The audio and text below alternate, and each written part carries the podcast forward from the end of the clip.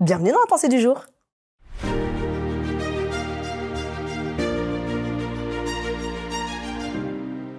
La pensée du jour se trouve dans Romains 12, 12. Réjouissez-vous en espérance. Soyez patients dans l'affliction. Persévérez dans la prière. Si je te dis qu'il y a un secret, un secret qui peut te permettre de t'apaiser de beaucoup de situations, de te permettre d'avancer chaque jour avec toujours cette confiance, avec toujours cette possibilité d'avancer, d'aller plus loin. Si je te disais qu'il y avait un petit secret, en réalité, il y en a trois. Et lorsque Paul va parler aux Romains, c'est un peu de cela qu'il va parler.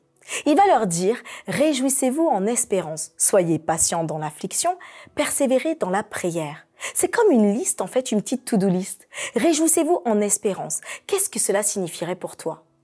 Alors que tu es dans ta situation actuelle, l'espérance, c'est cette attente future. C'est ce que tu vois au-delà d'aujourd'hui, ce qui se présente demain, ce qui est dans cette espérance, cet espoir.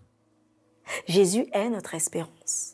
Quand il te dit de te réjouir en espérance, c'est de te réjouir parce que quand tu as Jésus dans ta vie, tout est possible.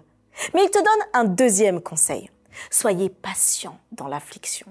Ah là là là là, ça, ça va piquer un petit peu. Et eh oui, dans les difficultés, très souvent, nous allons peut-être nous plaindre ou peut-être être fatigués ou peut-être vouloir abandonner.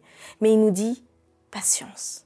La patience, c'est cette attente. Elle n'est pas passive, elle est active. Cette patience, elle est en prière. Cette, patience, elle est en louange. Cette patience, elle est dans les groupes de fortification pas les groupes de médisance, les groupes de fortification où on arrive ensemble à arriver à voir au-dessus de cette situation. Soyez patients dans l'affliction.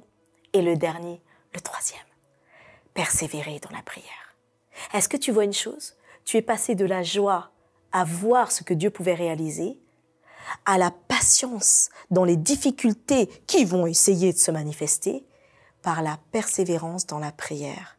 Le tout est englobé par cette dernière phrase. Cette persévérance dans la prière, c'est constamment aller à la porte de Dieu pour lui dire, Seigneur, oui, je m'abandonne à toi. Seigneur, réponds à cette prière. Seigneur, entends-moi. Persévérer dans la prière, c'est continuer à frapper à la porte du Seigneur à chaque instant. Et lui ne se fatigue jamais de nous. Il n'attend que cela, que nous puissions créer ce lien avec lui. Quand Paul dit ça aux Romains, eux qui ont aussi, qui avaient beaucoup d'autres dieux, les chrétiens à Rome qui avaient beaucoup pléthore de situations où ils pouvaient adorer même des dieux étrangers. C'est Paul qui nous le dira. Il va leur rappeler cela, quelles que soient les persécutions, quelles que soient les difficultés, quelles que soient les, toutes les pensées qu'il y a autour, les écoles de pensée qui peuvent se répandre, quelles que soient les religions qui vont naître, les nouvelles. Réjouissez-vous en espérance, parce que Jésus, Jésus est vivant.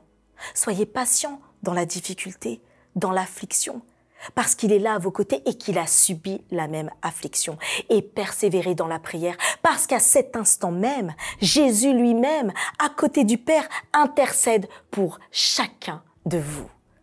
Oui, c'est pas merveilleux tout cela? Alors le secret, réjouis-toi en espérance. Patient dans l'affliction, persévère dans la prière.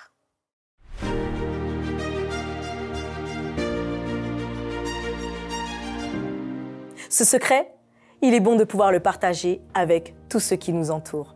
Envoie juste ce petit verset à quelqu'un à qui tu sais qui en a besoin. Quelqu'un a besoin de pouvoir se dire que là, il va se réjouir en espérance, être patient dans l'affliction et persévérer dans la prière. Yes, tu peux liker, tu peux t'abonner, tu peux surtout rester avec nous pour nous dire à quel point Dieu est bon dans ta vie.